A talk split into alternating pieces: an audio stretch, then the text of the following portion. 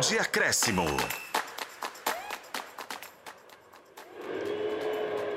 Fim de jogo no Mineirão e no Independência. 22 rodada do Campeonato Brasileiro. Aqui na Pampulha, o Cruzeiro empata com o Bragantino por 0 a 0 Algumas vaias das arquibancadas. No Independência, o América superou o Santos por 2 a 0 Jogos da rodada 22 do Campeonato Brasileiro.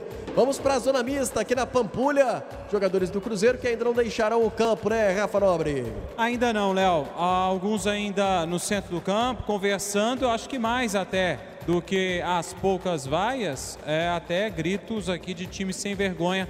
Foi o que a gente ouviu da torcida do Cruzeiro, que tentou apoiar até o final desse jogo, mas aí com mais um resultado negativo dentro do Mineirão. Aliás, o Cruzeiro iguala o recorde de. É, desde que foi reinaugurado o Mineirão em 2013, o saldo uma sequência negativa dessa de seis jogos sem vitória. Isso tinha acontecido só naquela campanha de 2019 quando a equipe foi rebaixada para a segunda divisão, o Cruzeiro igualando aquela péssima sequência que teve quando a equipe foi rebaixada. Agora os jogadores começando a deixar o campo de jogo, aí os primeiros aqui a passarem por aqui, os jogadores que tiveram pouco tempo, Rafael Elias, papagaio primeiro a parar por aqui. Vamos ouvir o Rafael Elias, o que tem para falar o atacante do Cruzeiro.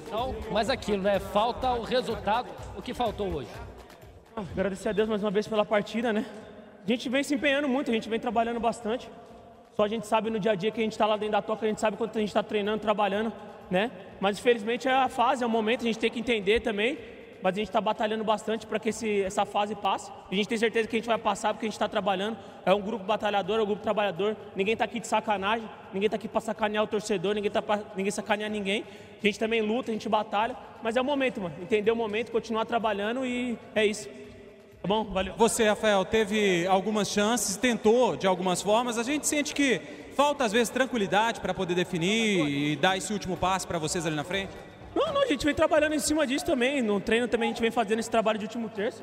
Mas é ter cabeça, cabeça, às vezes também não entra o passe, às vezes também tem que segurar um pouco para poder não, não, entrar na linha de impedimento. Mas isso daí é ajuste que a gente vai fazer na semana, a gente tem tempo para trabalhar agora e no próximo jogo a gente vai sair com a vitória em nome de Jesus. Obrigado, valeu Rafael Elias. Falando por aqui, mais alguns jogadores, o Lucas Silva passando por aqui, Bruno Rodrigues também, o William parou ali para poder atender o pessoal. Vamos, eu já estou de olho com o pessoal aqui, o Lucas Silva falando, o Bruno Rodrigues um pouco mais distante aqui, Léo. O Marlon, Marlon, vamos falar com a gente? É, tentar falar, ouvir o Marlon aqui, foi personagem no jogo lá em Porto Alegre, aqui também é, foi fundamental aqui também no sistema defensivo do Cruzeiro, está vestindo a roupa aqui para poder conversar com a imprensa. Vamos ouvir o que, que tem a dizer o Marlon. Ô Marlon, a, a, gente sente até pelo que tem demonstrado dentro de campo, o time até certo ponto nervoso aqui no Mineirão. O que, que dá para falar para a torcida, para pedir calma? A torcida já não, não aguenta mais, né? não tem vitória esse ano. O que, que dá para falar nesse momento, Marlon? Cara, por torcedor a gente não tem que falar nada, a gente tem que trazer resultado. O torcedor vem incentivar o time e quando o resultado não vem, ele tem, tem todo o direito de cobrar. Nós, nós somos profissionais, a gente tem que melhorar a performance. São nove jogos, acho oito sem ganhar. É muito difícil quando você está numa sequência ruim e os adversários também se aproveitam dessa fragilidade momentânea nossa. A gente cria oportunidades e ainda não é efetivo na hora que a gente tem as oportunidades. A gente tem que seguir, tem que seguir batendo nessa pedra até conseguir furar ela. Mas claro, a gente tem que conseguir equilibrar o emocional junto com o técnico para para conseguir sair dessa sequência ruim e botar as vitórias. Marlon, até em cima disso que você falou, quanto que psicologicamente pesa o time que não consegue, principalmente em casa, conseguir os resultados, o torcedor vai ficando ansioso, quanto que psicologicamente isso também impacta nesses resultados? Olha, é ruim quando você, quando você vê numa situação ruim, numa sequência ruim. É, como eu falei, a gente tem a ciência que o futebol, o futebol apresentado não, não é bom. A gente também é ciente que tem que ter mais eficiência. É, a gente tem pecado muito contra os adversários. Hoje a gente não fez um bom jogo, por muitos momentos a equipe estava um pouco nervosa assim, a gente quer buscar a vitória. É, como eu disse, o torcedor vem aqui para incentivar a equipe, não tem problema se ele, se ele reclamar. O problema é quando a gente não entrega o resultado. A gente tem que trabalhar, como eu disse, bater firme nessa pedra aí para conseguir voltar, voltar a vencer, porque o pessoal que está embolado no mesmo setor da tabela, a gente tinha mais uma oportunidade de abrir uma distância, a gente não conseguiu. Fora de casa agora a gente tem uma partida contra o adversário direto que é o Santos e tem que buscar pontuar. Os jogadores passando por aqui, Léo. O Marlon foi atender o lado da imprensa. O William é o último jogador, ao que parece, a deixar aqui o campo de jogo. Ele está do outro lado, Léo, mas eu vou tentar ouvir ele. Outros jogadores também passaram, mas uma palavra bem curta. O Bruno Rodrigues também esteve por aqui, o Lucas Silva. São sempre os mesmos, né, Léo? Eles param para poder atender. Hoje, o pessoal com poucas palavras, claro, ninguém feliz com esse resultado, com a fase que vive o Cruzeiro. E o William, que voltou depois de ficar fora de dois jogos, Cruzeiro até viajou para Porto Alegre, mas acabou não sendo acionado pelo técnico Pepa, está de volta ao time do Cruzeiro, jogou os 90 minutos, mas é, o resultado não veio. Ele que teve algumas oportunidades para cruzamento, enfim, algumas chances o Cruzeiro teve pelo lado direito com ele mesmo, o William, mas ah, o Cruzeiro acabou não conquistando, não chegando ao gol do Red Bull Bragantino. Eu já te chamo por aí, Léo. O William está do outro lado, ainda está ouvindo a imprensa, muita gente ainda conversando com ele. Ah, os dois laterais por aqui, a gente já ouviu o Marlon, o Marlon também está junto com a imprensa, os dois nesse momento atendendo a imprensa e o William mais acionado. Eu já te chamo, assim que ele vier por aqui, eu te grito por aí, Léo. Combinadíssimo, Rafa Nobre pode interromper aí quando tiver condição com os jogadores da zona mista do Cruzeiro. Ô, Dimara, quer fazer um exercício de melhor em campo no jogo de hoje? É. Querer, eu sei que você, talvez, se você pudesse escolher, diria que não. Mas como você é educada, né, Dimara? Você... Pois depois não, Léo. Vamos fazer um. É mais ou menos isso, né? Na verdade, talvez não votasse ninguém. Mas aí eu fiquei pensando, né, dentro do que é a função de cada um, do que cada um tem que representar dentro de campo, eu vou de Rafael Cabral. Talvez se o Rafael não tivesse feito algumas defesas, foram defesas importantes que ele fez, né? E talvez até ele não foi nada fora do normal, não fez, não deu, sabe, um Mas tiro de meta que chegasse três aqui. defesas pelo menos difíceis. Três ou quatro defesas difíceis. É. Você vê que ele se manteve lá, ele não fez nada fora do normal, porque ele sabia que se ele saísse dali a coisa podia ficar muito difícil. Então eu vou de Rafael Cabral. Enquanto o Cleiton, né? Hum, fez é. o lance Acho mais perigoso, a é, trave, ajudou o Cleiton. Ali, é. E aí, Rafa Nobre, acompanha Dimara? Acompanhe. Tô, deixa o William, deixa eu só pegar uma palavrinha, por favor. O William que voltou agora, depois esteve fora dos dois últimos jogos do Cruzeiro. William, o que, que dá para falar para o torcedor nesse momento? Momento difícil, você com a sua experiência, o que, que dá para falar nesse momento?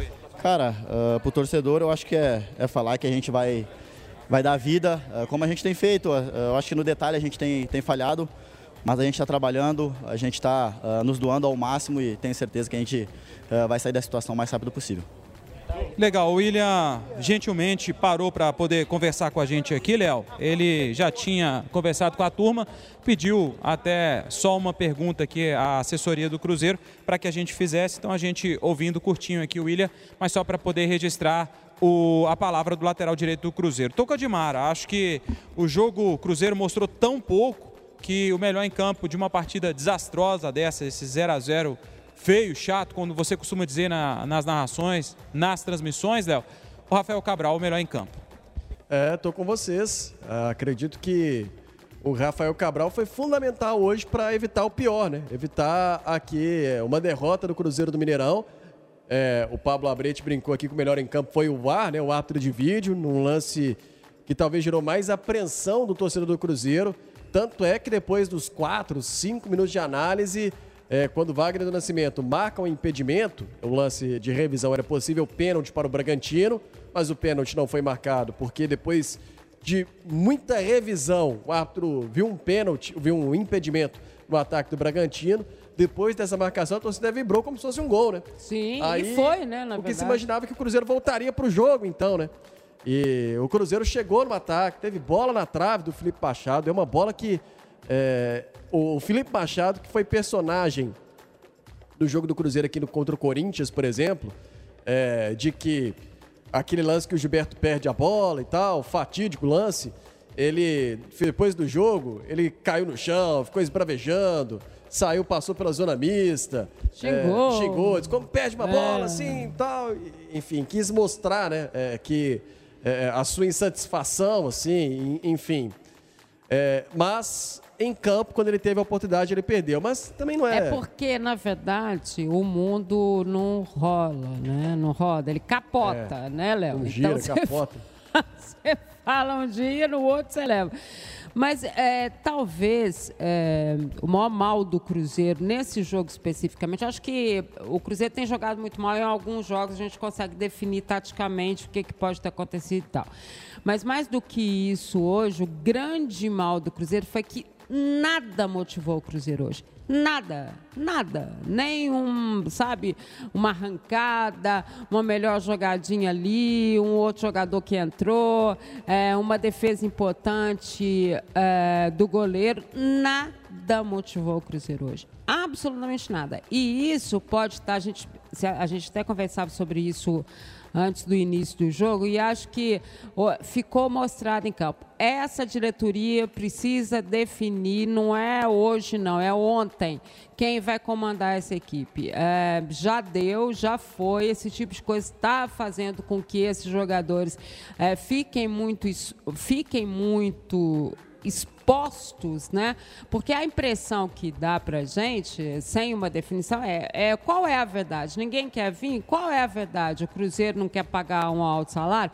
Qual é a verdade? O Cruzeiro está buscando alguém para um trabalho longo? Qual é a verdade? O Cruzeiro, então, está buscando para um trabalho curto e aí significa que a reformulação pode ser muito maior só do que só do treinador e aí colocaria esses jogadores também na história? Você acha que não passou pela cabeça deles isso? Né? Se, se as notícias são de que o Cruzeiro pode é, querer um trabalho só tampão, né? só para esse final, e aí eles? Não, Né? é, não teve muita diferença, né? Não. Porque o que se imaginava, o recado com a demissão do Pepa, é, foi de que é, ele não foi demitido necessariamente pelo trabalho, né? No É, todo, né? No todo. É. É, se fosse só o resultado, poderia ter uma paciência maior com ele. A sensação da SAF que nos passa é essa. Mas que, além da derrota que o Cruzeiro teve, porque o Cruzeiro não simplesmente perdeu pro Grêmio, né? O Cruzeiro é, levou um baile do Grêmio e jogou nada, né? Jogou zero, não competiu hora nenhuma. É, foi muito diferente, inclusive, do que a gente viu aqui. Bem pior do que a gente viu aqui hoje. Pior? Então, manda, se passa o recado, né, de que existia um problema interno com a situação do Gilberto, com as declarações dos jogadores, do próprio Pepa depois do jogo contra o Grêmio. E aí vem a demissão, o recado é, ó, é, o treinador perdeu o vestiário, né, de maneira geral. É, a- o recado eu entendi dessa forma. Só né? que o treinador saiu, o vestiário parece estar perdido até agora. Ah, completamente, né? Porque o que chegou. Aí nada a ver, nada, nada, nada com o Seabra. Ele não tem nada com isso. Tá? Ele veio do tampão, ele tá bem lá com o sub-20 dele, né? Isso aí. É, agora, não existe uma cobrança. Ou será que existiu? Ele trabalhou sozinho? Alguém é, ajudou nesse trabalho? Quem ajudou? Como é que foi que ele montou esse time? Ele tinha uma noção geral de como jogava o principal? Qual era a relação dele com o Pepa? Ele sabia como que era cada jogador? São perguntas que nós não temos resposta. Sabe por que, que a gente não tem resposta? Porque ninguém fala. Desde que o Pepa saiu, quem falou? Da diretoria. Quem falou? Agora, sobre o Seabra, me passa a sensação de que é, a gente chegou a comentar isso durante a semana. Se o Cruzeiro hoje faz um bom jogo, com essa dificuldade de arrumar um treinador, poderia até arranjar uma forma do Paulo É, Autuori passou ficar na ali cabeça dele, sim. é, Passou a- sim. atuando, né? Sim. mais sim. apoiando o Fernando Seabra, mas o treinador seria o Fernando Seabra. É, mas parece que nem isso foi mesmo que o Paulo Autuori queria, porque eu não consegui ver, ele não estava no banco com ele. Não sei se quem estava passando informações aqui era ele. Aliás, nem sei se ele está no estádio, para ser muito sincera.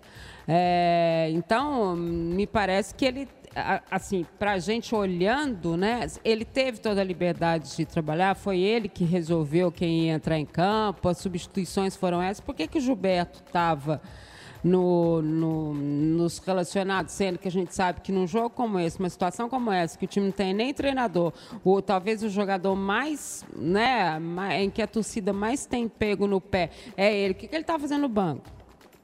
Né? São perguntas que a gente não tem resposta. E aí me, me diga agora, quer dizer então que a gente vai ter alguém da diretoria no vestiário? Aqui, Primeiro, nós não estamos é, pedindo respostas para nós, nós estamos pedindo respostas para os torcedores. Nós, imprensa, só somos o veículo de ligação, as redes sociais, ou o que é aí, é só ligação. As respostas, quem está pedindo são os torcedores. Aí vai colocar, tá bom, vai colocar o moço lá para explicar o jogo de hoje. O que, que ele vai explicar o jogo de hoje, gente?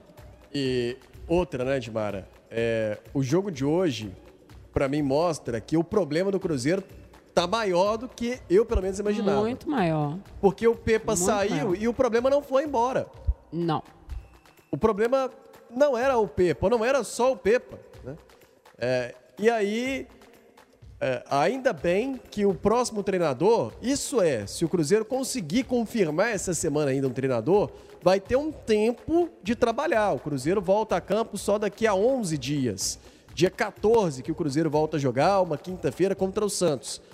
E é a, a obrigação é vencer. Não é o tempo ideal, né, para alguém que está chegando novo na Não, história. longe disso. E para resolver É. problemas internos, muito mais Ah, do que só mais, questão de futebol. Muito né? mais, muito mais. É uma gestão de pessoas mesmo, né? Eu diria agora, ah, porque então por isso que ele não pode ser inexperiente. Quem foi que falou que o inexperiente não sabe gerir pessoas? O inexperiente só não teve mais clubes para treinar. Depende do inexperiente, depende do que, do, do que ele pensa, depende do que ele entende de futebol, depende do aonde ele foi, depende de quem ele foi como jogador ou não, depende da formação, depende de como ele pensa o futebol, depende do que, que a SAF pensa o futebol. Eu não tenho essas respostas. E tô, e tô na dúvida se o Cruzeiro tem também. Porque pelo tempo que está demorando isso, tá bom, tá esperando quem? Se eles chegassem e virassem e falassem, não, eu tava esperando, fala aí, o melhor de todos hoje, porque eu já nem sei quem é que Guardiola? pode ser. É, mas não dá isso, né? Assim, um melhor, assim, assim, a pensamento. É, aí você até podia falar, não, mas vem aí o, né, pontinho, pontinho, pontinho, pontinho. Só que a gente não sabe nem qual que é a linha e não é por falta de perguntar, tá? Não é por falta de perguntar. Pelo menos não no caso da equipe de, de esportes, da equipe O Tempo Esportes. A gente pergunta, a gente assiste, a gente não tem resposta, a gente pergunta para outro, pergunta para outro. Qual que é a linha? O que, que eles querem? O que eu mais ouvi de treinadores que poderiam estar aqui ou que poderiam treinar o Cruzeiro, né, ou que foram procurados ou que não foram procurados, foi qual é a linha que o Cruzeiro vai adotar? O que que o Cruzeiro quer para esse restante? Então, a resposta está muito mais com eles do que com os treinadores. Muito mais com eles do que com quem possa vir a treinar o Cruzeiro né? Sei lá, assim, eu não sei como é que está a movimentação lá embaixo, o Rafa pode falar mais do que a gente, é, se tem uma movimentação aí de alguém da diretoria para falar, se não tem. Nada de Pois absolutamente é. É nada. isso que o torcedor fica louco da vida, para não dizer outra palavra.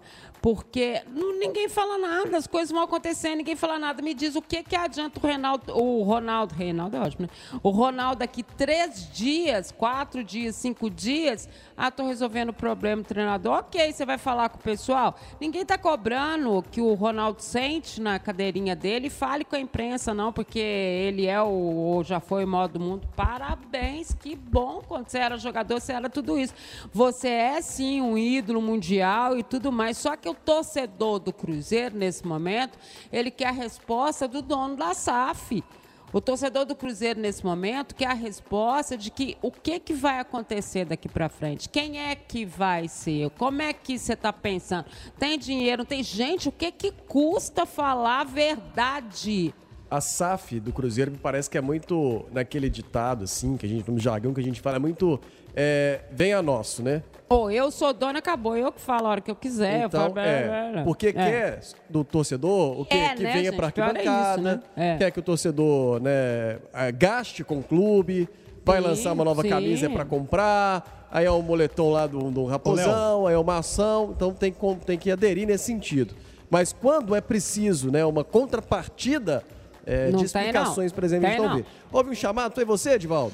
Ô, Léo, temos aqui alguns jogadores do América para a gente repercutir, falaram há pouco aqui na Zona Mista. Já podemos chamar? Vamos lá, a gente está aguardando a entrevista do Fernando Seabra e se tiver, o Rafa Nobre te chama aí. Nós pode seguir essa repercussão. A América que está no sufoco, né, Edivaldo? Mas pelo menos hoje, com essa vitória, inclusive a América deixou a lanterna do campeonato, talvez provisoriamente, mas deixou, né, Edivaldo? Deixou sim, deixou o Curitiba para trás. Foi uma vitória importante, principalmente para dar moral para a equipe. Então é isso, vamos começar essa repercussão. Qualquer coisa a gente dá uma segurada e segue direto aí do Mineirão. Vamos trazer então o Ricardo Silva aqui na FM O Tempo, jogador Ed, que estava. Vai lá. Perdão, Fernando se abra por aqui, acabou Top. de chegar, vai começar a entrevista coletiva do técnico do Cruzeiro para tentar explicar esse 0 a 0 aqui no Mineirão diante do Red Bull Bragantino. Ainda o pessoal se posicionando, pegando o microfone, enfim, vai começar. É, queria duas em uma. É, como que foi para você ter essa oportunidade, acredito que da sua vida, de comandar o Cruzeiro no momento tão trágico da temporada, sem treinador, enfim, você teve essa oportunidade. O que, que foi passado pela direção para você, é, do que, que você tinha que fazer para essa partida? E uma outra, é, mais uma vez, e aí você não tem culpa nenhuma, porque você está pegando esse bonde andando. Mais uma vez, a displicência em alguns lances defensivos e até de criar oportunidade para fazer gol. Boa noite, bom te rever. Boa noite, Pansieri. É, vai começar agora, já está respondendo aqui, vai começar o céu. Enfim, é, para mim foi uma, uma, é, uma, essa oportunidade, ela representa uma conquista de uma carreira, tá certo? Porque em cima de 20 anos de carreira, de ter uma reputação de uma pessoa que é dedicada, honesta e trabalha duro. Né? Então, foi um. Uh, representa o quanto a, a, diretoria do Cruzeiro reconheceu essa trajetória né? e esse trabalho atual. Uh, confesso que fazia muito tempo que eu não sentia tanta adrenalina um dia depois do outro, praticamente dormi quatro horas por dia, só, uh, desde que de terça-feira, né, que, que, que houve o, a tomada de decisão. E foram dias muito intensos. Uh, tive muito apoio dos jogadores, da comissão permanente do clube. Uh, sem eles, não seria possível trabalhar na quantidade e qualidade com que a gente trabalhou. Né? Uh, a segunda, desculpa? Sobre, mais uma vez, a displicência de algumas jogadas defensivas e ofensivas. Eu acho assim, a gente está jogando contra um adversário que tem uma linha institucional de jogo que trabalha com muita verticalidade, muita agressividade, muita energia, muita juventude. Então, em alguns momentos, não dá tempo de perceber o que está acontecendo, porque a pressão pós-perda é muito grande. Eles verticalizam já para roubar a bola em seguida. Então, quantas vezes teve disputa de bola com dobra tripla no meio-campo? Então, é um nível de dinâmica e de intensidade de jogo que na verdade eu fiquei orgulhoso de quantas vezes a gente dobrou e triplicou a marcação no jogo. E quantas vezes a gente conseguiu recuperações de frente para sair em contra-ataque, que é uma coisa muito difícil. A gente marcou andando para frente. A gente teve várias recuperações para contra-atacar. E teve momentos, sim, que teve falhas, teve momentos que teve dificuldade de perceber a intenção do adversário. Mas eu não entendi em nenhum momento como displicência, eu entendi como dificuldade. Porque o nível do adversário, rapaziada, é altíssimo é altíssimo. Então a gente tem que entender que durante o jogo a gente conseguiu intensificar a nossa agressividade. A gente conseguiu começar a disputar o território com eles e eles acabaram com a construção curta. A gente tirou toda a construção curta deles. Eles só fizeram construção longa, segunda bola, roubar e tentar atacar nossas costas. E a gente conseguiu enfrentá-los num jogo que não é o nosso. Ô, Fernando, Washington Luiz Rádio Transamérica, primeiro parabéns pela, pela condução. É, o torcedor do Cruzeiro vai acumulando e vendo os problemas do time de finalização, ali alguns da tomada de decisão. Agora, o fator psicológico. Você acha que o Cruzeiro que vem de muitos, muita dificuldade de fazer gols também em casa, aliado a esse problema da finalização, tomada de decisão, o fator psicológico, já muitos jogos, isso também contribui e de que forma que agora tendo um período aí, data FIFA, pode-se enfim trabalhar isso para que o time supere essa questão? Se você for ver, a, a equipe do Red Bull também, algumas chances que criou, perdeu as oportunidades, né? Isso é o cenário do jogo. É um jogo muito rápido, que tem pouco tempo para raciocinar. Então, é, é, é, a característica do jogo. O, a gente sabia que ia ser um jogo de dinâmica coletiva, de pressão e contrapressão o tempo inteiro. E, e, e, isso, com certeza, afeta a tomada de decisão. Tanto que as duas equipes tiveram o mesmo problema. Você abre, boa noite. Aqui. Boa noite. Boa noite. Durante a semana, muito se falou da perda de vestiário, de grupo e por aí, e por aí vai. Especulações. Você que estava acompanhando ao lado e agora está inserido durante a semana no vestiário do Cruzeiro, qual o seu diagnóstico, então, nessa semana que você enxerga o Cruzeiro que está com tanta dificuldade para romper no campeonato, sendo que, infelizmente, os problemas são crônicos, tanto na parte defensiva quanto na parte ofensiva? Olha, o que eu posso te dizer é que houve um, uma crescente de mobilização e interação do grupo a cada dia. E, e, eu, e eu entendo isso porque eles também sentiram a saída do Pepa e da comissão. É, trabalharam de forma honesta, dura, trabalho árduo todo dia, seres humanos sensacionais, o ambiente interno com eles no clube é excelente. Então, é, é, existe um fator no futebol que são as relações humanas, gente. Nenhum grupo gosta de perder um treinador nessa situação. E você pode ter certeza né, que eles sentiram muito essa perda. E, só que o que eu vi foi que durante a semana eles começaram a se mobilizar cada vez mais né, e participaram da construção, porque é, eu, eu está, apesar de ter aquele convívio do dia a dia, eu era o de fora. Toda a comissão é, fixa do clube já estava lá, todos os jogadores já estavam lá, então a gente construiu coletivamente a semana.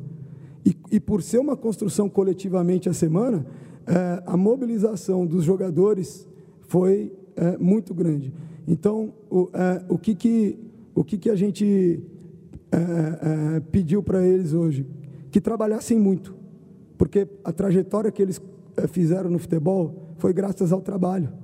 E, ao mesmo tempo, que diante da situação, que a gente tivesse coragem para enfrentar uma equipe que ia exigir muita coragem para atacar e defender, e que a gente tivesse indignação com a situação, porque pela trajetória e qualidade de cada um ali, a gente merecia estar num lugar melhor. Então vamos colocar essa indignação e essa coragem, ter esse sentimento para fazer um jogo com alma.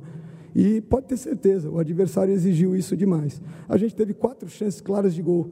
Se você for fazer uma, uma, uma retrospectiva, quais equipes tiveram quatro chances claras de gol contra o Red Bull? Assiste o jogo do Red Bull com o Cuiabá. Cuiabá é um time estruturado, extremamente bem treinado. E o Red Bull foi vencedor com muito mérito. E aqui as chances foram divididas. Seabra, é, o Cruzeiro no primeiro turno, ele de certo ponto até surpreendeu né, a torcida, enfim, a imprensa, pelos pontos que foi conquistando logo de início. Por exemplo, no primeiro turno, o, nos três primeiros jogos, o Cruzeiro somou seis pontos, jogando dois jogos fora e um em casa. Porém, agora no retorno, foram dois jogos em casa, um fora e apenas dois pontos. Até que ponto isso serve de alerta, preocupa? E se você, pelo que foi te passado aí, se você já sabe se vai ou não comandar o Cruzeiro no próximo jogo contra o Santos? Obrigado. Não, não, não foi passado nada, eu não tenho essa informação. É, o, o, o que eu posso te dizer é que a pessoa que for comandar o jogo contra o Santos vai pegar um, um, um grupo que está unido, mobilizado, tá certo? E que deu provas grandes hoje de companheirismo. Então, acho que isso é muito importante. Ô, Fernando, o Pepa deixou o comando do Cruzeiro falando de confiança no elenco, confiança no grupo. Ele, em nove partidas, não fez as cinco substituições. Você aqui também não fez uma a mais. É, a gente sente, quando viu aqui anunciar todos os jogadores, o Gilberto não tem clima mais. A torcida já chamou, já xingou o jogador antes mesmo do jogo começar. E aí você termina sem uma substituição. Aos 25, o Caixinha já tinha feito as 5. Essa revolta, essa indignação, não pode começar numa alteração diferente, algo diferente do que já vem feito nessas 22 rodadas? Olha, eu queria muito colocar os cinco. Isso aconteceu em função das circunstâncias do jogo. Tá certo? Eu estou muito satisfeito com o que os jogadores mostraram na semana. A gente, é, na, na preparação estratégica para o jogo, a gente trabalhou todos os jogadores de forma igual. O, o que a equipe que ia sair jogando fez na antivéspera, a equipe que não saiu jogando fez na véspera. né? Então, eu, eu reconheço o valor e respeito todos os jogadores que estavam lá, mas a gente, naquele momento do jogo, é, precisava, na verdade, de estabilidade no campo, porque os dois times estavam assumindo muito risco, tanto que o final do jogo ficou muito aberto. E aí a gente resolveu, naquele momento, ser conservador para minimizar uma chance de, de derrota e maximizar com orientações para aqueles que estavam no campo. Ô, Seabra, você falou aí da chance da sua vida, de muita expectativa durante toda a semana. Claro que foi só uma semana de trabalho. O Cruzeiro hoje apresentou aqui, mais uma vez, dificuldade para construir de trás. Isso passa também pelos volantes, né? Você pensou em fazer alguma coisa diferente? Porque o que já estava sendo feito, o resultado não estava vindo. Você pensou fazer alguma coisa diferente? Como que é essa construção no treino? Ela funciona perfeitamente? Por que tanta dificuldade no jogo, principalmente com os volantes? A maioria dos passes ali são para trás e por que não testar outras peças para se buscar algo diferente, que é o que o Cruzeiro precisa no momento? É, na verdade, assim, é, é, é questão de distribuição e conexão entre os jogadores ela não é necessariamente individual dos volantes, são interações, são interações de tempo e espaço. Então, por exemplo, você pode ver que do jeito que a gente, depois que a gente ajustou a pressão ao longo do primeiro tempo, o volante do Red Bull estava sempre livre. Eles não puseram nenhuma bola nele. Porque eles sabiam que a gente estava deixando aquele buraco para eles colocarem a bola lá. É, a gente reparou a possibilidade da gente ter o Jussa como homem livre da forma que eles estavam pressionando, no primeiro tempo, porque no primeiro tempo eles estavam com três no meio, tá certo? Quando o bola subia num, num zagueiro, o médio contrário saía no outro e o Justa ficava livre. A gente usou imagem no vestiário para mostrar essa possibilidade, né? Agora, é, o que vocês têm que entender é que tá todo é um jogo. Um quer enganar o outro e você lê a intenção do outro e às vezes você não vai arriscar uma situação que pode comprometer, tá certo? O jogo vale muito, a circunstância na tabela não é a ideal, então os jogadores, em alguns momentos, eles optam pela segurança, a gente tem que respeitar isso, porque, claro que todo mundo sair, queria sair com a vitória, mas sair com um ponto é melhor do que sair sem nenhum, tá certo? Mais duas, por favor. Fernando, boa noite. Aqui, você que veio da base e hoje conseguiu dar oportunidade para o Ian Lucas, o torcedor sempre vem pedindo alguns jogadores da base, você continuando, no jogo contra o Santos, você vai dar mais oportunidade para alguns jogadores que você tem confiança na base? Na verdade, sim, vai depender do trabalho deles na semana e deles fazerem por merecer. O Ian Lucas tem treinado muito bem. E a característica do jogo precisava um jogador bom em primeira bola aérea naquele momento e que cobrisse espaço no, no meio-campo para ajudar o Jussa naquela, naquela circunstância do jogo. No segundo tempo, o, o, Red Bull pressionou a gente com quatro e atacou fazendo dobra em cima do William, Lucas Cândido por fora, né?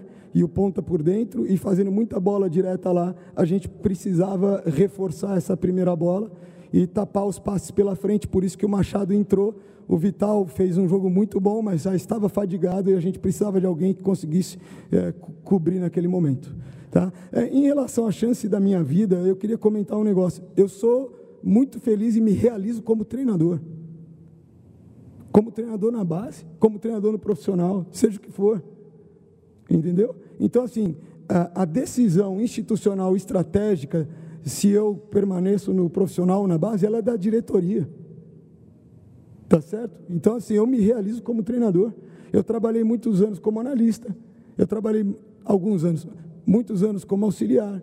Trabalhei alguns anos como treinador de base, algumas oportunidades como treinador profissional. Comecei como preparador físico. De tudo isso que eu vivi, o que eu mais gosto é de ser treinador. Porque eu, eu, eu, eu gosto de é, formação de grupo, formação de propósito, de desenvolver ideias de jogo, de fazer jogador evoluir. Isso eu vou conseguir no 13, no 14, no 15, no 17, no 18 e no profissional. Tá certo? Então é para deixar isso muito claro. Fernando, é, aqui, Boa noite. Eu, eu queria falar para você, perguntar para você, o que você tentou fazer de diferente nessa semana do antigo trabalho? Olha, é, na verdade a gente estruturou a semana em função das fases de organização do jogo e, e, e colocamos algumas ideias de, de movimentos é, para que os jogadores usassem a principal virtude que a gente tem, que é o ataque ao espaço, e que era uma situação estratégica que a gente viu que em alguns jogos o Red Bull vinha tendo alguma dificuldade, embora já, já esteja é, com uma evolução grande. Se você for ver, a gente atacou o espaço várias vezes no jogo, tá certo? Em todas as fases. Em fase 3, quando a gente está pressionando o adversário perto do gol dele, em fase 2, quando eles estão no bloco médio, e em fase 1 um, também. Então, é, é, quatro dias, gente, é muito pouco. E os jogadores conseguiram assimilar alguns comportamentos, entendendo a importância estratégica deles para o jogo. Então, é, o que foi feito aqui foi feito também pensando no adversário. Então, eu não estou aqui para julgar o que era feito antes, tá certo? Porque eu não estava no plano estratégico do jogo, no plano estratégico da semana pensando no jogo, que eu posso falar do que eu fiz agora. Né? E isso é uma coisa que a gente procurou potencializar em função das nossas virtudes e de uma oportunidade que o adversário poderia oferecer. Obrigado, pessoal. Obrigado, Seabra. Boa noite. Entrevista coletiva aí, portanto, do técnico Fernando Seabra, técnico interino do Sub-20, né, também. E ele até chegou a responder aí, fica nessa dúvida agora se é, volta para o Sub-20, se permanece no profissional, ainda que chegue um novo treinador esta semana. É, algumas explicações, né, Odimara, do, do Fernando Seabra. É difícil é, até cobrar ele, né? Isso até muito, não acontece. Muito. Não é difícil, não. Não se deve, não, por há respeito, o que cobrar né? ele. Eu acho que é, é nesse respeito, sentido. Como ele sim. até disse, né? É, de certa forma, ele realiza um sonho, né? Desfruta ali de estar dirigindo uma equipe profissional, um jogo de Série A e tal. É, então, é, né, fica, imagina esse sentimento meio dividido com ele, né? De estar num ótimo momento assim na carreira, ter essa oportunidade, mas o resultado para o Cruzeiro que não é interessante no momento, nem o futebol que apresenta. Mas a gente utiliza a entrevista coletiva dele para entender, tentar entender um pouco mais o que está se passando neste vestiário do Cruzeiro. É, o porquê do Cruzeiro estar tá jogando dessa forma, está tendo essa dificuldade muito grande de jogar no Mineirão, fora também, né? Agora o Cruzeiro antes, até como visitante, estava num, equilíbrio grande, agora nem tanto assim. Mas, é, olha, a, tá, tá difícil, viu? Tá, tá assustando o Cruzeiro é, com o futebol, com os problemas, com as declarações e com essa solução que não chega de jeito nenhum. O Cruzeiro já vai para oito jogos no campeonato sem vitória. É, me chamou muita atenção quando ele disse que ele teve muito apoio dos jogadores, né, da comissão técnica permanente do Cruzeiro, mas ele não citou em nenhum momento ninguém de diretoria ou ninguém fora, né, dessa questão do futebol e que era uma que até veio a dar uma resposta ao que a gente perguntou, né? Quem ajudou, quem falou, quem deu informação e pelo visto foram os jogadores e eles mesmos. Outro ponto que me chamou a atenção também foi ele dizer que é, psicologicamente, confirmando uma coisa que a gente já tinha falado também, psicologicamente os jogadores sentiram muito a mudança de treinador, né? É, a saída do Pepa e, enfim, a forma como a coisa aconteceu. Por quê? Normalmente, Léo, e a gente que está no futebol há muito tempo, é, quando sai um treinador, já quase de imediato se anuncia outro. Quer dizer, o cara já não tem tempo nem de pensar. Ele já, opa, peraí, vem outro, já tem que pensar numa outra forma e tudo mais, né? É, então, com certeza certeza isso interferiu diretamente também no que a gente viu dos resultados em campo. Algumas avaliações dele em relação a alguns jogadores também, eu fiquei, é, também tive dúvidas, mas faz parte né, de uma história de um cara que estava na beirada de gramado, é, de, defendendo um sonho, né, uma história né, do, do que poderia ser. Tanto que é, quando o Rafa pergunta para ele sobre os jogadores mesmos, esses que já não faziam parte, né, ou que a torcida não gosta, que como o Gilberto, que estava no, no banco e tudo mais, e ele falou da questão dos seres humanos, né, das pessoas. E eu concordo com ele, são todas pessoas, mas essas pessoas precisam de satisfação, tanto quanto os torcedores, né? É, eu acho que nunca pode faltar quando a gente é, analisa um momento como esse que o Cruzeiro está passando, até para que a gente não erre mais do que o Cruzeiro tem errado, é, não pode faltar o que a gente chama de gestão de pessoas, né? Porque são pessoas. É, e, e, aí tem uma parte muito interessante que ele fala assim: nossa, os caras são duros de jogar mesmo, são duros de jogar mesmo. É o que mostra, e por isso que eu falo, Léo, tem que ser um treinador que conheça uma disputa de brasileiro. Tem que ser um treinador que saiba quem é o seu time, quem é a sua história. É, os treinadores é, que é, me pareceu até quase que, como vou colocar entre aspas, por respeito a ele, é, meio que assusta, os caras vão para cima.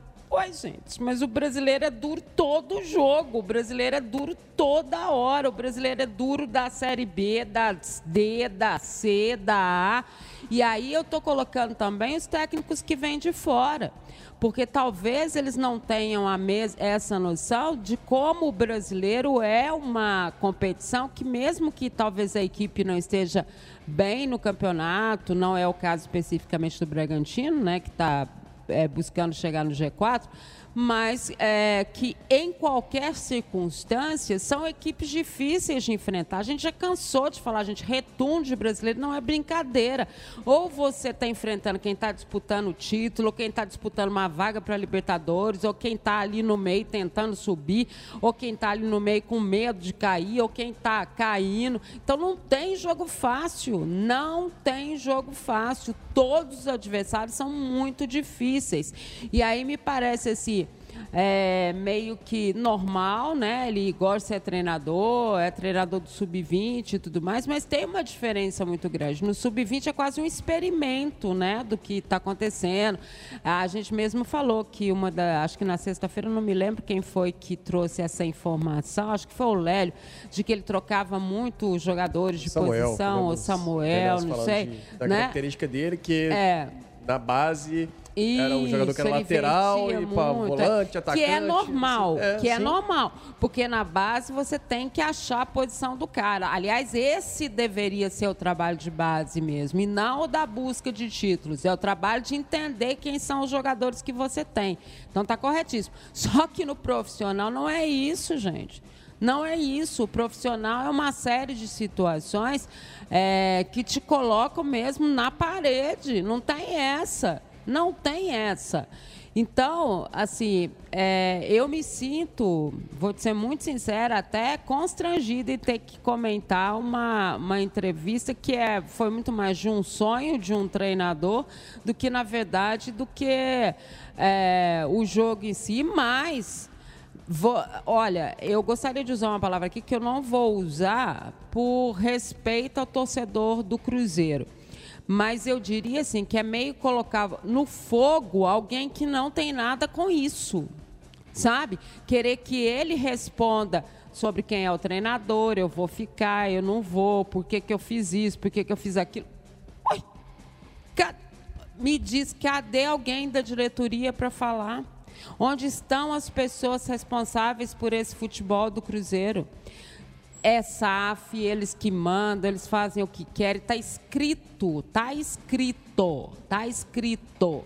Agora, eles têm que saber que mais do que isso, eles representam uma história, um clube que é gigante, que existe há muito mais tempo do que a maioria deles, né? Que conquistou a sua história, seus títulos, as suas passagens por campos do mundo muito antes que eles. É a esse pessoal todo que eles devem sim explicação. A SAF não pode ser dessa forma, estou me referindo à SAF do Cruzeiro. Não sei o que acontece nas outras, não sei o que vai acontecer nas que virão. Né?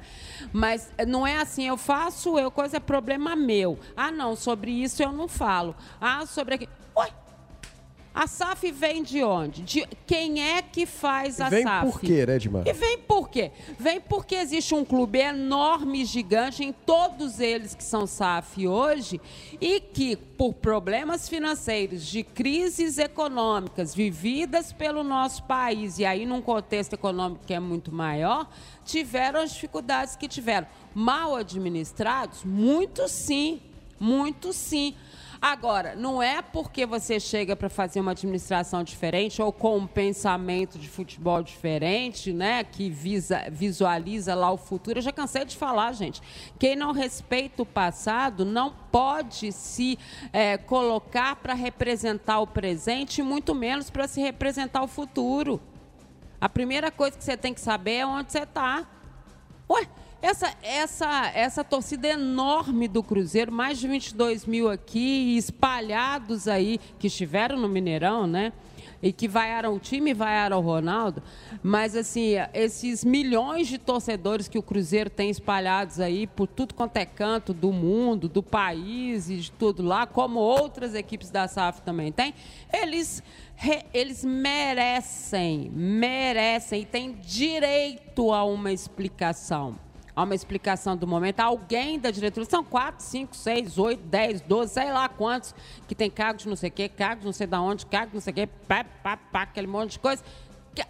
Cadê umzinho deles para vir falar, ó, gente, nós não encontramos o treinador ainda, né? Nós vamos continuar com ele e tal, vamos tentar fazer trabalho. Pá. Ô, gente, nós já encontramos o treinador, ele vai chegar amanhã, na segunda e na terça-feira os jogadores estão de folga, na quarta ele comanda o time, que é mais ou menos o que parece que vai acontecer. Ô, gente, a nossa linha de trabalho vai ser essa, vai ser um cara tampão até a gente definir o que vai fazer para o futuro. Não, gente, nós mudamos tudo. O cara vai ser um cara estrangeiro, ou sei lá quem, um figurão aí brasileiro. E aí a gente vai com trabalho com eles para sempre. Alguém tem que falar alguma coisa. Qual é o caminho? E não somos é, nós ou o torcedor do Cruzeiro que está perdido. É quem está lá dentro também. Ficou muito claro na entrevista dele. Ele falou: Eu não sei se eu vou comandar. Eu não sei se eu vou comandar, né? É, então assim, uai, de que que o que que é que representa isso? Então eu acho uma falta de respeito com o torcedor do Cruzeiro, você não tem uma definição. Ninguém está pedindo para chegar aqui e falar, ó, o técnico é fulano de tal. Não estou pedindo isso, nem o Léo, nem ninguém, não.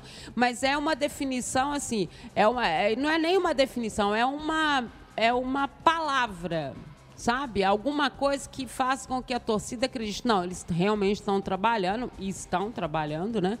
É, e vamos fazer isso. Não, nós viemos aqui ó, apoiar ele, o, o Fernando Seabra, porque ele foi para a gente hoje um cara muito importante, porque ele segurou uma barra danada, porque ele veio para um jogo de brasileiro depois do Cruzeiro ter feito uma péssima apresentação que culminou na queda de um treinador. Então nós estamos aqui ao lado dele apoiando ele. Cadê o apoio do moço?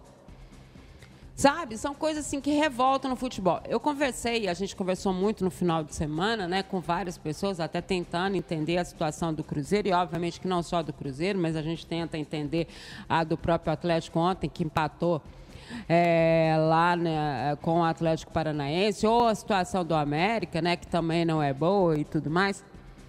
E eu ouvi de uma dessas pessoas o seguinte, que quando eu acho que eu, que eu sei o que acontece com o futebol, vem o futebol e me surpreende novamente.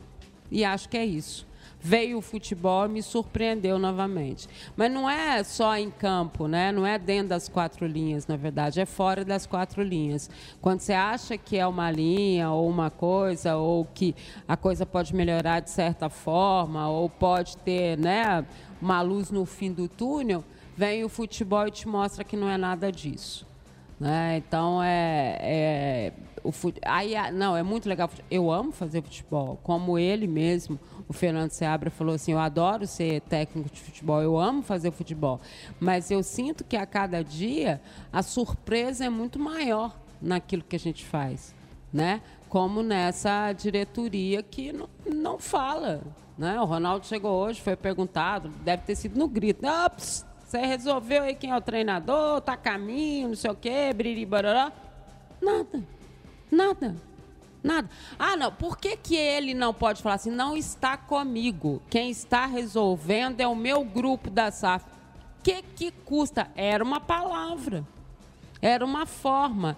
Qual é o medo de dizer ou de encarar? Uma imprensa, os jornalistas, né, que vão estar passando para a torcida o que está acontecendo.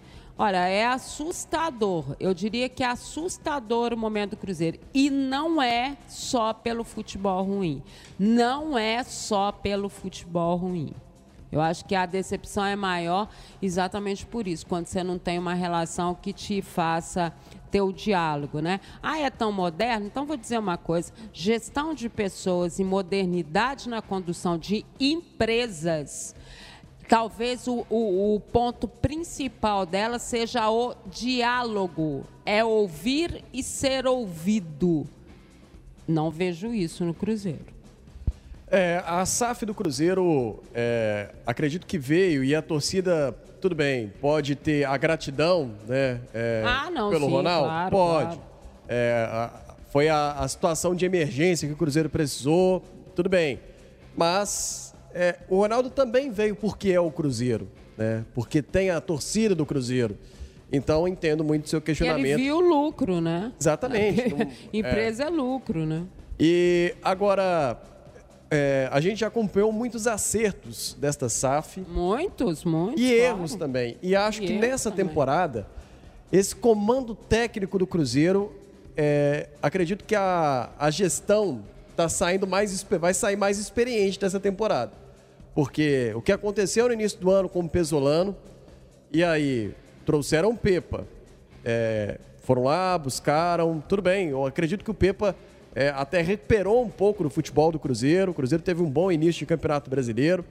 Mas a saída do treinador, e me chamou a atenção também a fala do é, Fernando Seabra, é, é, quando ele diz que é, você até falou sobre questão de humanos, né? No futebol, você está lidando ali com gente. E como os jogadores sentiram também a saída do Pepa. É, me chamou a atenção isso também. Acho que muito. a saída do Pepa, é, pelo que ele disse, o que eu posso pescar, a saída dele deu um recado pra gente e deu um recado para os jogadores também, para o grupo do Cruzeiro.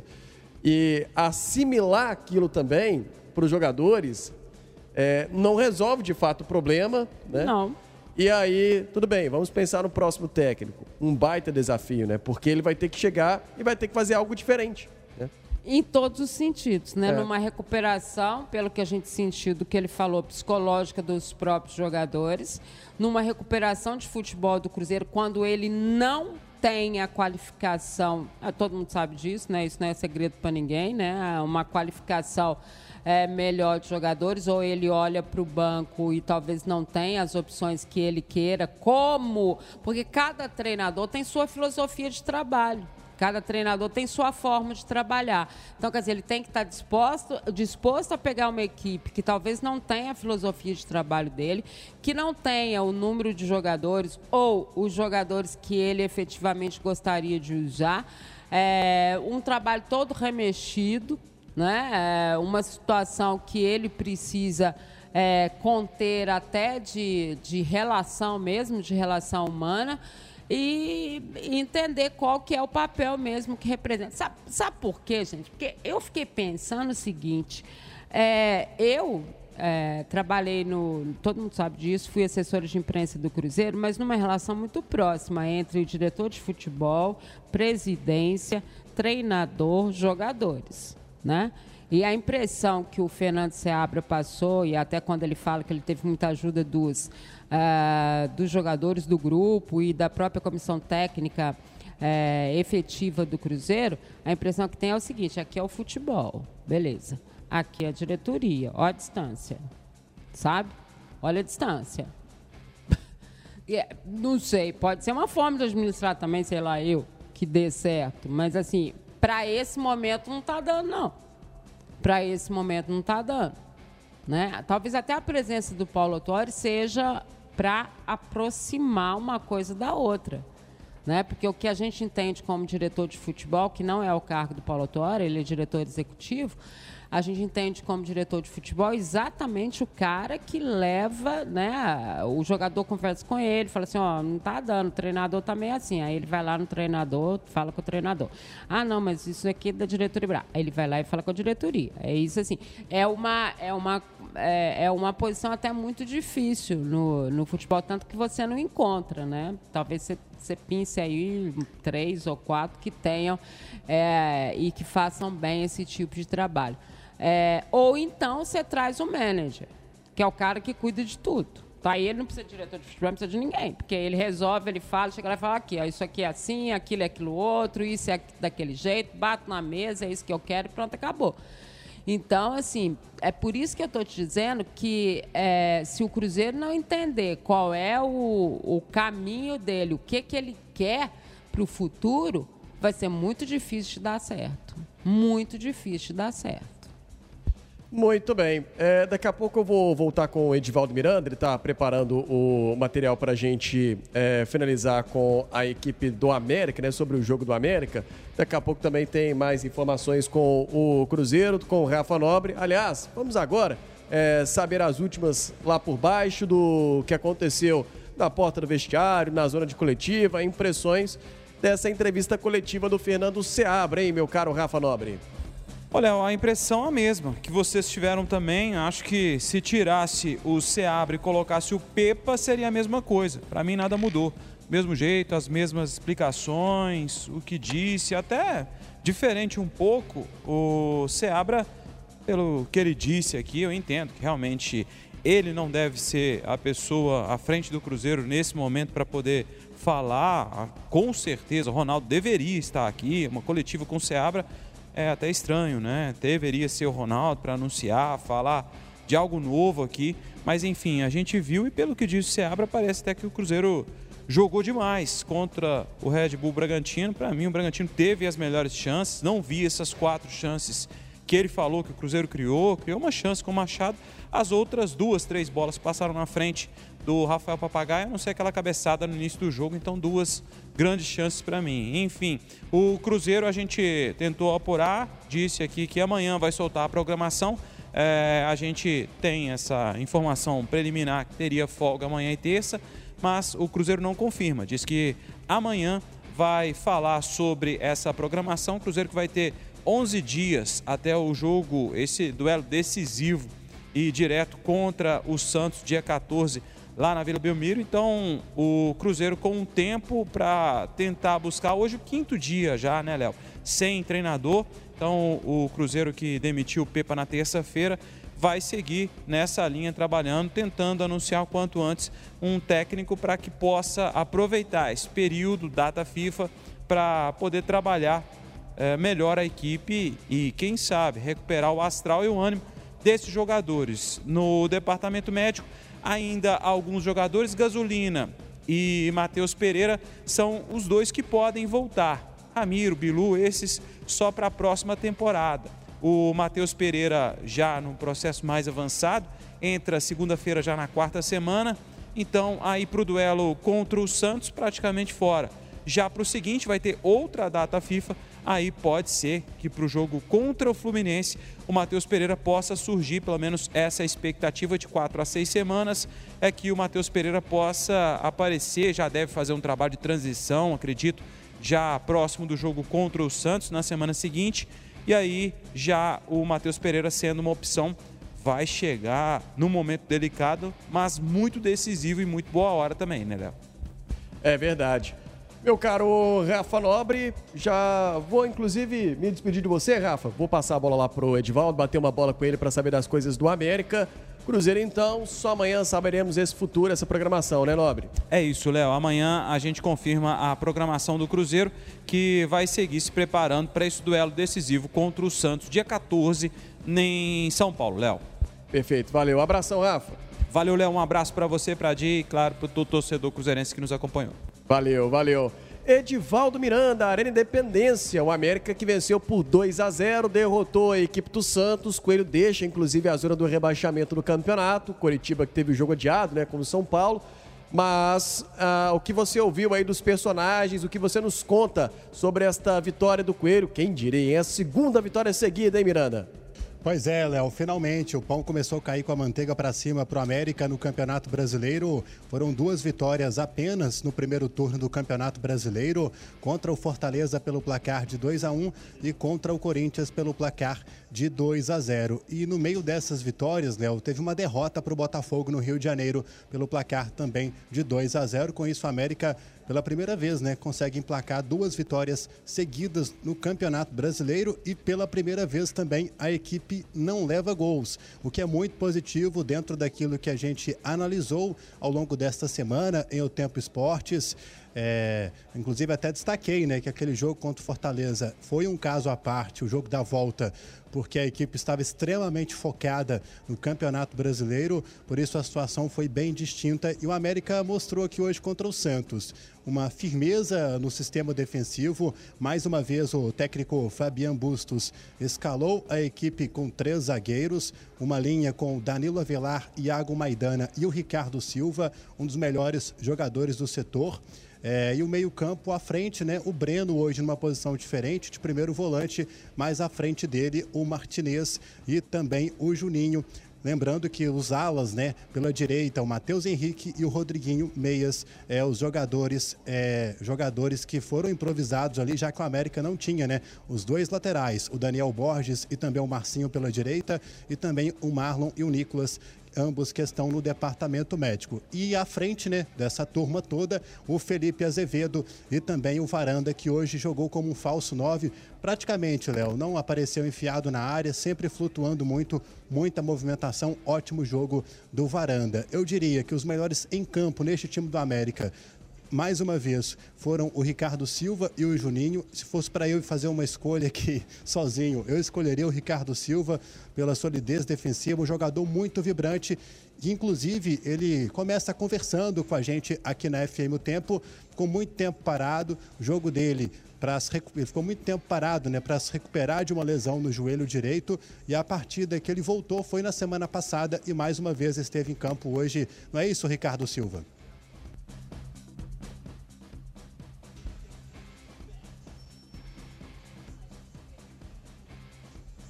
Vamos, vamos lá. Graças a Deus estamos felizes com dois resultados positivos. A nossa luta ainda não acabou. A gente tem que, que continuar firme. Estamos felizes. É, de grau, agora de integral em degrau, com muita humildade, trabalhar muito, que a gente não, não saiu da, da, dessa zona que é difícil, mas vamos continuar trabalhando que nós vamos sair. Beleza, obrigado. Palavras do Ricardo Silva. Breno, por gentileza, para conversar aqui na FM o Tempo. Você jogou lá em Fortaleza, entrou no segundo tempo, demonstrou muita qualidade. Hoje começou como titular e ajudou a América a conquistar aí essa segunda vitória seguida no Campeonato Brasileiro, que não aconteceu ainda. É, é comecei lá no banco, hoje pude começar como titular muito feliz, a gente trabalha, a gente sabe que cabe, cabe ao treinador escolher quem vai começar. Se ele me escolheu, eu estava apto para dar meu melhor. E é isso, graças a Deus a gente saiu com a vitória, foi uma vitória muito importante e agora é seguir trabalhando. E respeitosamente, você recebeu algumas sondagens, inclusive a última, o pessoal falou que você quase saiu. Você segue firme no América, firme aqui para poder cada vez mais conquistar seu espaço, né? Já falei outras vezes, minha cabeça está no América. É, tem coisas que não cabem a mim, cabe aos meus empresários, cabe à direção do América. Estou feliz aqui, vou continuar trabalhando e minha cabeça vai continuar aqui. Beleza, obrigado. Palavras do Breno conversando com a gente aqui na FM O Tempo. Daqui a pouco a gente vai tentar uma palavra com o Renato Kaiser, que voltou para o futebol brasileiro, fez a estreia dele com a camisa do América. Capitão Juninho, por gentileza, a gente conversou, aquele jogo complicado aí contra o Fortaleza aqui, falamos bastante e a gente viu um América que você sempre tanto fala contra o São Paulo e hoje aqui contra o Santos, né? Esse é o espírito. A situação de hoje é aquilo que vocês estão acostumados a ver, né? E graças a Deus nós voltamos novamente. É importante a vitória, mas eu acho que a postura muitas das vezes ela fala mais do que o resultado, né? E a postura hoje, né, ela foi linda de se ver, né? Eu saio, eu saio bastante satisfeito, né, pela atuação, pelo resultado também. E é isso, né? A gente vem dando entrevista em momentos difíceis e agora a gente podendo falar um pouquinho com com resultado positivo, né? Mas pezinho no chão é muito pouco ainda daquilo da nossa situação no campeonato. Nossa situação é bastante difícil ainda e a gente sabe que se a gente falhar se a gente achar que está muito bom, a gente volta para o fundo do poço novamente. Então é daqui para mais. Beleza, obrigado. Palavras do Juninho. Muito obrigado pela gentileza. Obrigado pela gentileza, Kaiser, para conversar com a nossa reportagem aqui da FM O Tempo. Rapaz, o que, que passou pela sua cabeça aí? Muito tempo sem jogar, ficou um tempo parado com a sua lesão. O que está passando na cabeça do Kaiser depois de voltar a jogar futebol? Passa um filme, né, de tudo que eu passei na minha vida. Eu eu ia encerrar minha carreira, uma lesão grave. É, conversei com a minha esposa, meu filho, minha mãe, meu pai.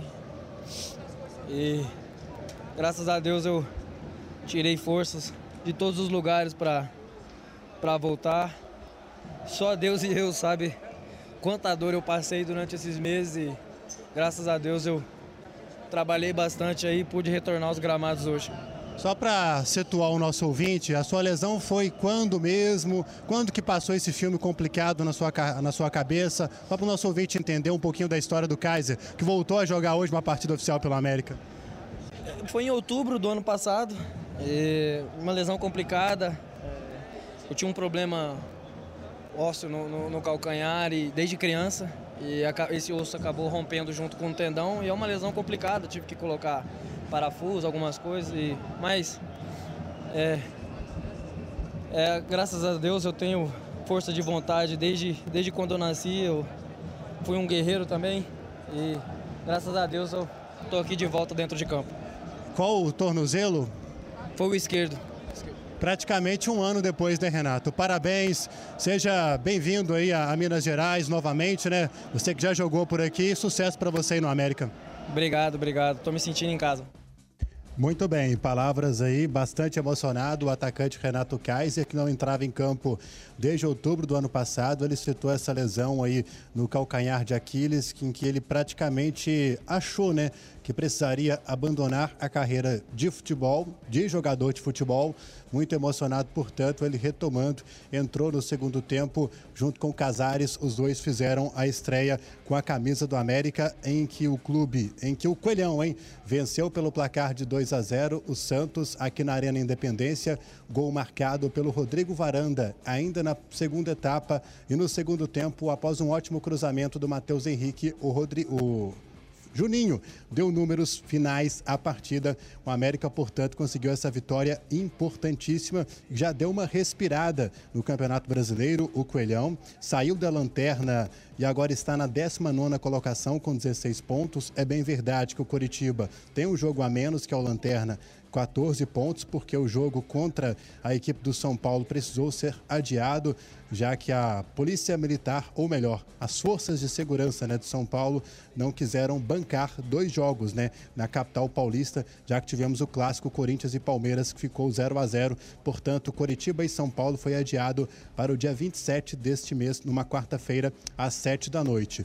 O América está ali, então, com, na 19 posição com 16 pontos. Na 18ª colocação aparece o Vasco com 17 e o próprio Santos na sequência 17º, primeira equipe ali dentro da zona de rebaixamento com 21 pontos e depois tem o Bahia com 22. Lembrando que este placar aí 1 a 1, Bahia e Vasco que jogaram hoje foi importante, né? afinal de contas eles empataram, então nenhum dos dois somaram muitos pontos. É, agora a gente vai trazer o presidente do América, o Marcos Salum, aqui na, na, na FM O Tempo. Salum, boa noite. Obrigado é, por atender nossa reportagem aqui de forma exclusiva. Parabéns pela vitória. Obrigado. Realmente, depois do jogo, a gente está com a adrenalina alta, muito cansado. Mas foi boa a vitória, graças a Deus, mais uma vitória. O América, daquele jeito né, que vocês comentam, na dele, mais consciente defensivamente, para poder buscar essa retomada, que é difícil, mas, mas é possível, né, presidente? É, a gente sempre acredita em tudo aqui no América porque a gente tem um trabalho muito sério. O que nós estamos conversando é que, devido à péssima campanha que nós tínhamos feito até agora, nós vamos jogar jogo a jogo e restabelecer a organização do América, a condição para ganhar os jogos. Nós já estamos na segunda vitória, mas ainda falta muito. Então, a gente comemora com o pezinho para trás, tranquilo, sabendo o seguinte: além de ganhar, você tem que observar a sua melhora, a sua evolução. E esse trabalho está sendo feito com muito cuidado para ver se a gente consegue recuperar tudo que foi perdido uma equipe mais encorpada, o Bustos também já entendendo mais, é, já, já deu para observar uma evolução e agora vai ter um período bom, né, Salom? Parada para a data FIFA, até o jogo contra o Cuiabá, que é outra final, vai ser fundamental também, né? É, eu não gosto de parada muito longa no durante o campeonato, mas essa vai ser boa porque nós temos muitos jogadores machucados. Então nós temos acho que seis ou sete jogadores machucados, isso faz muita falta para esse grupo, né? Tem Marcinho, tem Daniel Borges, tem Nicolas, tem Malo, tem Benítez, tem Micael, é, é muita gente machucada. Então, se eu esqueci algum, eu não, é, é isso mesmo. É exatamente isso. A gente está lá todo dia, toda hora, e o trabalho está muito sério. O que, que acontece? É, quando você vai fazer um trabalho de recuperação, você tem que recuperar a autoestima, recuperar a confiança e organizar o time, que é o trabalho que o Busco está fazendo com muita competência. Mas nada é fácil. Eu falo assim: se o América quiser sair dessa situação, tem que aprender a sofrer. Nós vamos sofrer muito até sair. E aí sim nós vamos ver lá na frente o resultado de todo esse trabalho. Beleza. É, Para a gente fechar, é, saiu uma informação essa semana na imprensa, não foi com a gente, inclusive até por isso que eu estou querendo esclarecimento à palavra do presidente, porque muitos torcedores começaram a perguntar e questionar na rede social e mandar mensagem. Cavicchioli, qual que é a situação dele hoje no América? O contrato dele, em tese, termina no fim do ano. É, eu vi a notícia, até vieram me mostrar, não sei de onde que ela saiu, né? A situação do Cavicchioli, ela, ela, ele tem um contrato vencendo, nós conversamos muito sobre isso, e achávamos que tinha que esperar agora, não tem que mexer com o contrato, tem que concentrar na recuperação. Não sei quem falou que o Cavicchioli não vai continuar. Eu, tenho, eu só posso te afirmar que essa mentira, essa notícia é inverídica. Muito bem. Palavras do presidente do América, presidente da SAF do América, Marcos Salum, esclarecendo essa situação do Matheus Cavicchioli, goleiro do América, e falando também sobre o futebol do América, sobre esta retomada. É, Léo, a Gimara também está aí no circuito, caso queira também, caso queira também opinar também sobre essa situação do América e, claro, também as palavras do presidente Salum, sempre muito pé no chão, viu, Léo? Com certeza, né? A Dimara conhece demais o Marcos Pés Salum. no chão, né? Porque se ficar só com um é perigoso cair, né? é verdade, não, não, pode, né? Tem que equilibrar. E, afinal de contas, a América que vence a segunda. Situação do Matheus Cavicchioli, né? Que chegou é, a gente fala aqui do jogo que a gente fala, fez sobre o Cruzeiro, sobre problemas de vestiário. O Matheus Cavicchioli, por exemplo, um problema que precisou ser contornado. O Salum falando um pouquinho sobre essas situações. Mas boa vitória do América, né? Pelo menos segunda consecutiva. Da América tá deixando o torcedor sonhar, né? É a quarta vitória dele no campeonato, é muito pouco ainda, né? Mas a gente sabe do trabalho muito correto que essa diretoria faz, né? A forma como ela lida com os jogadores, ela lida, faz bem essa gestão de pessoas, né? Ao contrário do que a gente estava falando agora há pouco e o Marcos Salum e toda a equipe dele, né? O trabalho que eles fazem, a gente, é, quando vê bons trabalhos, né, Léo? A gente começa a olhar observar e aprender. É, talvez essa posição do América não reflita o que ele realmente fez no campeonato. O América foi prejudicado por arbitragem, o América em alguns jogos foi prejudicado por ele mesmo, né, por um setor defensivo que não conseguiu segurar um resultado, né. Ele foi prejudicado muitas vezes por atacantes que não conseguiam chegar ao gol. Então, é, juntando tudo isso, né, acreditar numa recuperação que é difícil, é muito difícil a recuperação do América, mas é uma possibilidade. Se a gente dizia que o retorno do brasileiro é muito complicado para muita gente, não é diferente para o América. Mas ele começa a mostrar aí que, quem sabe, o seu torcedor possa é, confiar numa recuperação, como já aconteceu com o próprio América. Né? É, é difícil? É, mas é possível? Também é. Edivaldo Miranda, um abração para você, Ed. Algo mais até para fechar. O América que também tem essa pausa aí na temporada por conta da data FIFA, né? Exatamente. Antes de devolver em definitivo, deixa eu passar aqui então o público 3.654 com uma renda de 52.950. Data FIFA, Léo, programação do América, segunda e terça folga, aí na sequência, trabalho de quarta-feira até o próximo sábado. E a programação da outra semana ainda não saiu.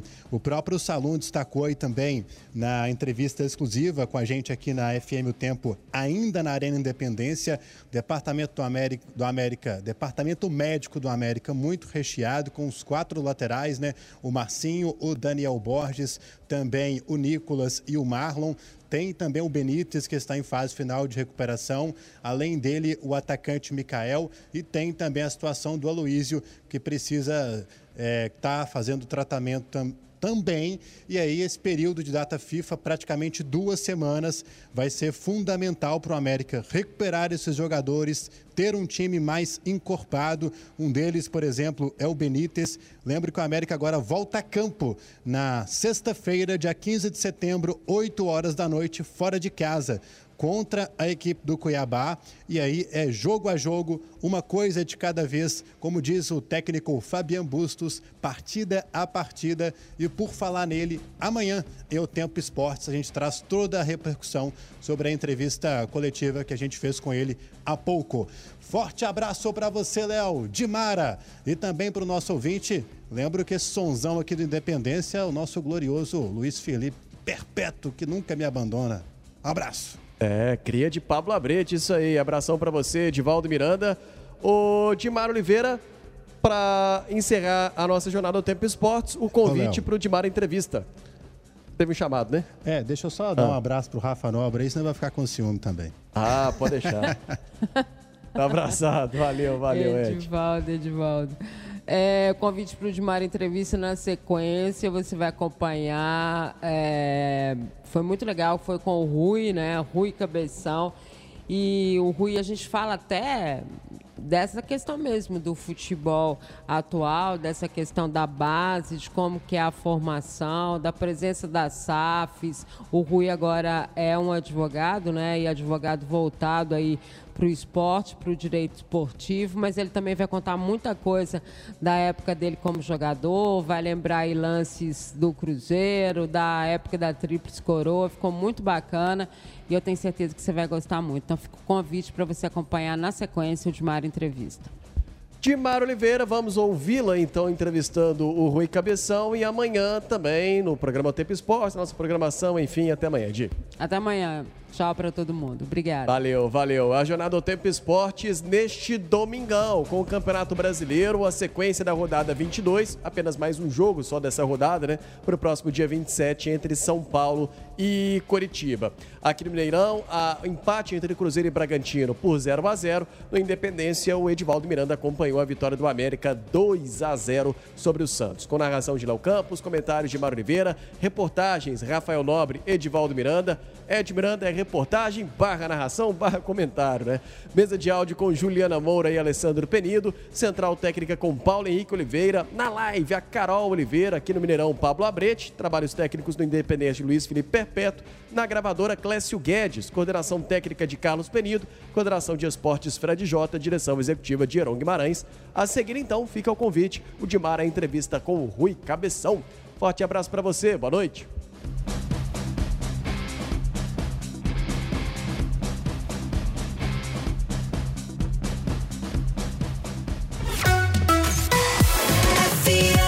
tempo